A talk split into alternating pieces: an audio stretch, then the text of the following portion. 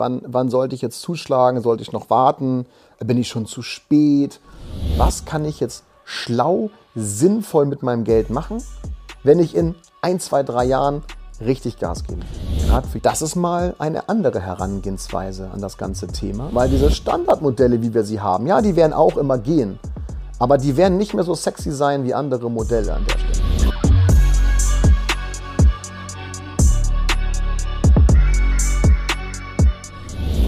Moin Moin und herzlich willkommen zu einer neuen Folge Wohnen und Investieren mit eurem Björn Scher. Herzliche Grüße aus dem Norden der Republik. Heute möchte ich mit euch ein bisschen über das Thema der perfekte Zeitpunkt für Immobilieninvestments sprechen. Ähm, oft werde ich halt gefragt, so okay, wann, wann sollte ich jetzt zuschlagen? Sollte ich noch warten? Bin ich schon zu spät?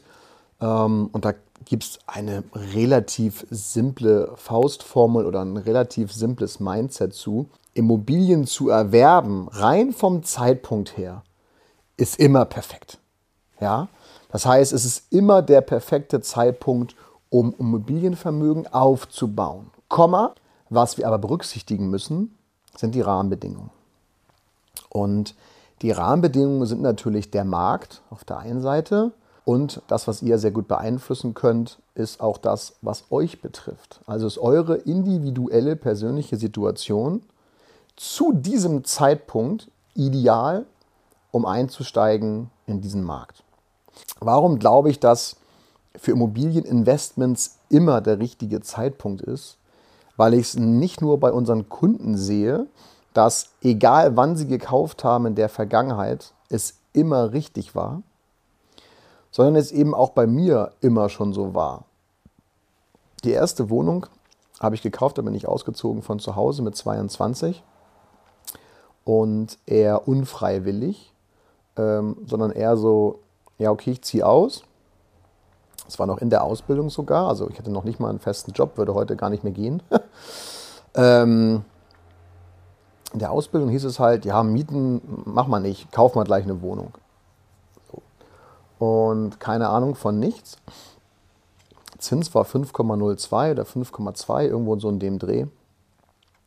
Die Wohnung damals gekauft für 95 äh, 95.000 Euro, 60 Quadratmeter und für 240.000 verkauft, 13 Jahre später. So, ich glaube, ein ganz gutes, ganz gutes Schnäppchen. Das gleiche könnte ich jetzt weitermachen mit dem Einfamilienhaus, wo wir wohnen, mit unserer Wohnung an der Ostsee, die wir mal für 125.000 Euro, das war ein Neubau, sechs Parteien Haus gekauft haben, ist mittlerweile auch so bei 260, 270.000. So, jetzt könnt ihr sagen, ah Björn, das waren andere Zeiten und ähm, letzten Endes, da waren die Preise niedriger und äh, sowas wird es heute ja gar nicht mehr geben. Und dann entgegne ich, falsch. Denn es gibt immer noch derartige Investments. Ja, Inflation, Baupreise, Indexe und so weiter und so fort, also Indizes, sind natürlich gestiegen. Das ist alles klar. Ne? Also Baupreise, gerade wenn ihr jetzt einen Neubau plant, ist natürlich von, von, von der Knappheit auch von Rohstoffen. Ist alles gut, verstehe ich alles. Komma, trotzdem ist es ja so, dass eine Immobilie immer an Wert zunehmen wird. Immer, solange sie in einer vernünftigen Lage ist. So. Jetzt haben wir einen speziellen Markt da draußen, der stark überhitzt war, was die Preise von Immobilien betrifft. Das heißt, in einer Niedrigzinsphase war es für viele trotzdem noch möglich, 500, 600.000 Euro, das war schon fast Standard, was wir hier jeden Tag auf den Tisch bekommen haben. 500.000, 600.000 Euro Standard Baufinanzierung, Baufinanzierung sorry. Ähm, und tatsächlich für eine Rate, also 500.000 Euro hast du damals für 2.000 Euro Monatsrate gut finanziert, weiß ich. Immer so 0, irgendwas bis 2% Zins und dann entweder 1 oder 2% Tilgung, aber zu auch mal 3. Anyway, es war super easy, ähm, von der Haushaltsrechnung 500.000, 600.000 Euro zu finanzieren. So, jetzt haben wir einen gestiegenen Zins. Das bedeutet, die Immobilienpreise passen sich an. Das tun sie sowieso schon die letzten 12, 15 Monate. Komma, und sie werden es noch weiter tun. Das heißt, wenn ihr den perfekten Zeitpunkt sucht, um Immobilieninvestments zu tätigen, dann beginnt, nein, dann ist es eigentlich falsch, dann war der Beginn schon. Ja, weil wir dürfen jetzt nicht den Fehler machen, die Inserate, ich rede jetzt von wirklichen Inseraten im Internet ähm, direkt für bare Münze zu nehmen. Ich kann euch da aus Sicht, und jetzt gehe ich mal weg als aus Sicht des Baufinanzierers hin zur Sicht des Immobilienmaklers. Wenn ich überlege, wenn wir ein Haus neu aufnehmen ins Portfolio, und äh, ich dann dementsprechend einen Wert eruiere, einen Verkehrswert, einen Marktwert, ähm, dann ist es so, dass du als Makler, aber nicht weil du als Makler einen Auftrag haben willst, den holst du dir vorher, sondern du mit dem Verkäufer immer schon einen Schnaps draufpackst. Das hat verhandlungstechnische Hintergründe, aber es ist eben auch so, dass der Verkäufer ja das meiste auch für dieses Objekt erzielen möchte. Nichts Verwerfliches dran. Was bedeutet das aber jetzt wiederum für uns Käufer? Für uns Käufer ist es so, dass wenn ihr ein Inserat seht online und ihr habt das Gefühl, wow, das ist viel zu teuer oder es ist auch über dem, was ihr euch leisten wollt, dann macht ihr mal ein Angebot. Ich sage euch, die meisten Verkäufer, die meisten Verkäufer und auch wir Makler sind ja froh, wenn es mal Angebote gibt, dass wir dann mit den Verkäufern in den Dialog gehen können und sagen können, okay, guck mal hier, das sind so die Angebote, die reintrudeln, entspricht nicht ganz unserem Kaufpreis, den wir online haben. Und da müssen wir mal was machen. Und das würde ich euch auch raten. Das sehe ich auch gerade bei den Objekten, die wir, die wir am Verkaufen sind. Ich glaube, dass ihr gerade bei Eigentumswohnungen, Einfamilienhäuser, Zweifamilienhäuser ist nochmal eine andere Geschichte, aber gerade bei Eigentumswohnungen, Kapitalanlagen, dass da ähm, der, sozusagen der, der tiefste Punkt oder der Moment, wo die Preise sich am stärksten wieder angepasst haben, dem Markt noch gar nicht erreicht ist. Das heißt, es wird bestimmt in den nächsten sechs Monaten noch diverse Objekte geben, die ihr richtig günstig einkaufen könnt. Was bedeutet das jetzt für euch und für die Situation? Wir haben einen Zins, auch wenn der sich einpendelt, der liegt irgendwo bei dreieinhalb bis viereinhalb Prozent. So im Durchschnitt, ne? Pi mal Daumen, nehmt meinetwegen vier. Das heißt, aufgrund dieses hohen Zinses haben wir in der annuitätischen Rate, annuitätische Rate, immer Zins und Tilgen zusammen, haben wir also dementsprechend schon ein bisschen Musik drin. Punkt. Das heißt, wenn ihr an ein Investment denkt, gerade wenn ihr es vermieten wollt, dürft ihr so ein bisschen die Liquidität auch im Auge behalten. Also was für Ausgaben habe ich, was für Einnahmen habe ich und was ist mein, mein eigenes Investment dabei. Wenn wir wissen, dass die Immobilienpreise sich in den nächsten Monaten anpassen und wir nicht gewillt sind, 4% Zinsen für ein Bauspardarlehen, äh, Entschuldigung, für eine Baufinanzierung zu zahlen. Welche Alternativen gibt es in diesem Zusammenhang? Richtig, ich habe es gerade schon genannt, ein Bausparvertrag. Ich komme ja relativ häufig auf das Thema Bausparen zu sprechen, meistens tatsächlich, wenn es um die Anschlussfinanzierung geht für eine Finanzierung im Eigenheim in den meisten Fällen. Aber jetzt macht euch folgendes mal, folgendes mal bildlich und haltet es mal vor Augen. Die Preise der Immobilien werden sich weiter anpassen, sinken also und wir können verhandeln. Und ab und zu gibt es auch Notverkäufe, wo jemand sehr schnell verkaufen will oder auch muss. Dann ist immer der richtige Zeitpunkt, ein Schnäppchen zu schlagen. Wenn ihr jetzt aber zu diesem Zeitpunkt nicht perfekt vorbereitet seid, bedeutet, Ihr könnt, kennt euer Budget nicht, ihr kennt Musterberechnung nicht, ihr wisst nicht, wie viel Eigenkapital ihr einbringen sollt, müsst oder auch könnt. Dann würde ich euch immer noch abraten von einem Investment, weil Schnellschuss nie gut. Ich würde perfekt vorbereitet reingehen. Perfekt vorbereitet, was Budget betrifft, was den Markt betrifft, auch die Umgebung, wo ihr kaufen wollt, sondiert die Angebote, schaut, was da entsteht, werden vielleicht ein paar Dinge gebaut in der Gegend die infrastrukturell einfach interessant sein könnten. Entstehen dort Ärztehäuser oder Einkaufsmöglichkeiten, Schulen, Kitas, was alles sozusagen die Nachfrage nach Objekten in der Gegend steigen lässt. Und dann macht ihr folgendes. Dann überlegt ihr euch als nächstes, ich brauche beispielsweise in pff, ein, zwei, drei Jahren 200.000 äh, Euro oder 300.000 Euro, whatever. Jetzt könnt ihr natürlich das Eigenkapital ansparen. Das heißt, ihr könnt jetzt Euros zur Seite legen und irgendwann ist es vielleicht da, das Eigenkapital, was ihr braucht. Meine Meinung ist, dass in Zukunft die Eigenkapitalquote einen extrem hohen Stellenwert für Banken haben wird. Da bin ich auch nicht alleine mit. Wenn ihr mal so ein bisschen online lest zu diesem Punkt, dann gibt es ganz, ganz viel wissenschaftliche Ansätze und ähm, Verschriftlichungen, ähm, Ideen und Veröffentlichungen von Professoren, also von Menschen, die sich tagtäglich nur mit diesem Thema auseinandersetzen. Und was ist daran so spannend?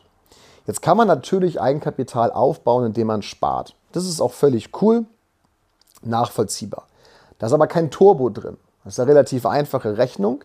Wenn ich jetzt, was weiß ich, 300.000 Euro etwas kaufen möchte und ich hätte gerne 60.000 Euro an, äh, an Eigenkapital und ich muss das jetzt irgendwie in, tja, keine Ahnung, fünf Jahren, um es jetzt mal ganz einfach zu machen, ich möchte es gerne in fünf Jahren zusammensparen, dann sind das also dementsprechend ähm, 1000 Euro im Monat. Also 60.000 in 60 Monaten ist ein Tausender im Monat. Wenn ihr aber ein Turbo reinhaben wollt in die Geschichte, dann macht ihr folgendes. Ihr schließt einen Bausparvertrag ab über 100.000 Euro wegen mir. Und dann leiht ihr euch Geld von der Bank, und zwar 40.000 Euro, und lasst diese 40.000 Euro in diesem Bausparvertrag verschwinden. Das heißt, ihr macht eine Einmalzahlung in diesen Bausparvertrag, Sofortbefüllung. Mit 40 Prozent müsst ihr bei der einzelnen Bausparkasse ausrechnen lassen von einem Experten. Können wir dann gerne machen für euch. Gibt auch 50 Prozent da, gibt 30 Prozent da, unterschiedliche Modelle.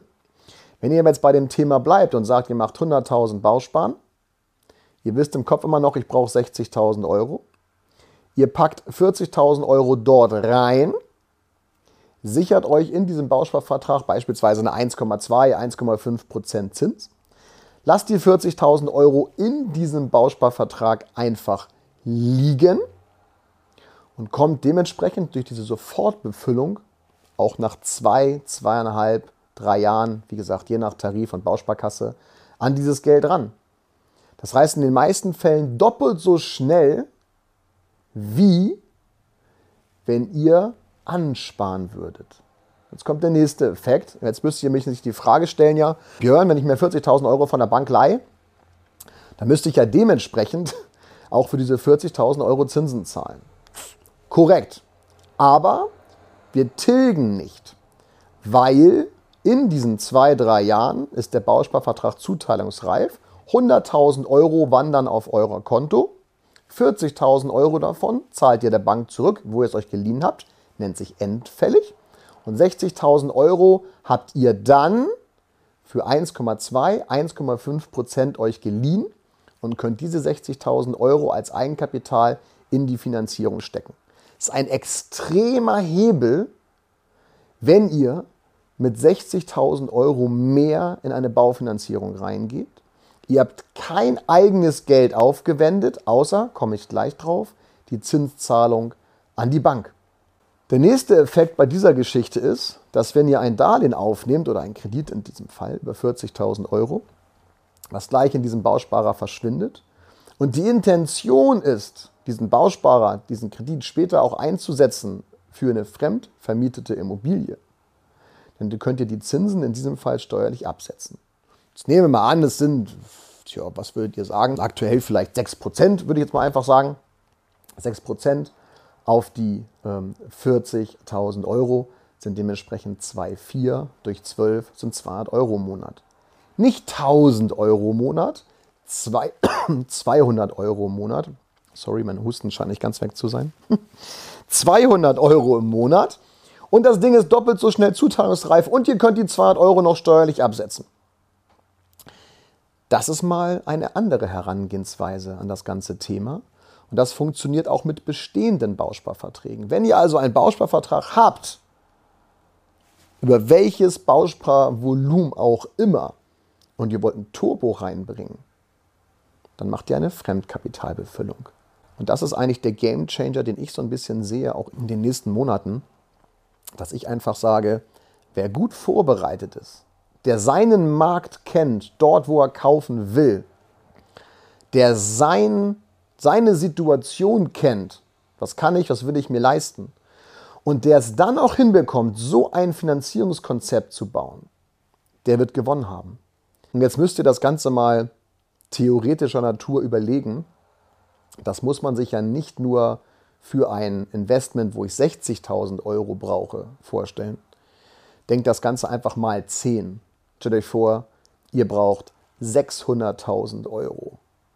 Dann sind es natürlich nicht 200 Euro monatliche Belastung, sondern 2000 Euro monatliche Belastung. Aber stellt euch mal vor, was für ein krasser Hebel das wäre, wenn ihr 600.000 Euro später hättet für eine 1,2, 1,5 Prozent Zinssatz. Übrigens bei einer Tilgungsrate ähm, äh, Zins und Tilgen zusammen von 2.400 Euro. 4 Promille auf die 600. Aber nur mal so nebenbei. Was ich damit sagen will, ist ähm, spannende Modelle, die es dort gibt. Und da müsst ihr open-minded sein. Da müsst ihr rein, da müsst ihr drüber nachdenken, weil diese Standardmodelle, wie wir sie haben, ja, die werden auch immer gehen. Aber die werden nicht mehr so sexy sein wie andere Modelle an der Stelle. Oh, das reimt sich sogar noch. Ja? Das war vielleicht heute ein bisschen fachlich, aber behaltet mal einfach so ein bisschen im Kopf, sondiert den Markt, schaut es euch an, wie ist die Entwicklung, wie entwickeln sich die Preise, wie reagieren Banken in gewissen Finanzierungssituationen, Thema Eigenkapitalquote und wie könnt ihr mit einem geilen Fremdkapitalhebel dort einfach für mehr Volumen im Bestand sorgen. Von daher, lasst das mal sacken, weil das war nämlich diese Woche auch äh, starkes Thema in zwei, in zwei Finanzierungsgesprächen, wo genau das gefragt wurde. Was kann ich jetzt schlau, sinnvoll mit meinem Geld machen, wenn ich in ein, zwei, drei Jahren richtig Gas geben will? Gerade für junge Menschen unglaublich spannend, weil die Zeit eben da für uns spielt. Spricht, für uns spielt. Na, ihr wisst schon, was ich meine. also, ich hoffe, euch einen kleinen Einblick gegeben zu haben, wie ich es machen würde, wie ich mich vorbereiten würde. Und das ist natürlich auch der, der, äh, die eigentliche Sinnhaftigkeit, die eigentliche Daseinsberechtigung von mir und vom Finanzhafen, dass wir Konzepte bauen. Es geht nicht darum, bei einer Bank reinzulaufen und zu sagen, hier, ich brauche mal das und das, das kann jeder Affe. So, also jeder Affe kann so ein Darlehen berechnen. Aber wenn ihr jemanden haben wollt, der ein Konzept baut, der von A nach C und nicht nur von A nach B denkt, der alle Komponenten mit einbaut, dann müsst ihr zu uns kommen. Weil das ist das, was wir richtig gut können. In dem Sinne, meine kleinen Sträuchfreunde, wünsche ich euch ein schönes Wochenende. Bleibt gesund. Und ich freue mich auf nächste Woche, wenn es wieder heißt Wohnen und Investieren mit eurem Björn Scheer. Liebe Grüße aus Hamburg und bis bald. Ciao, ciao.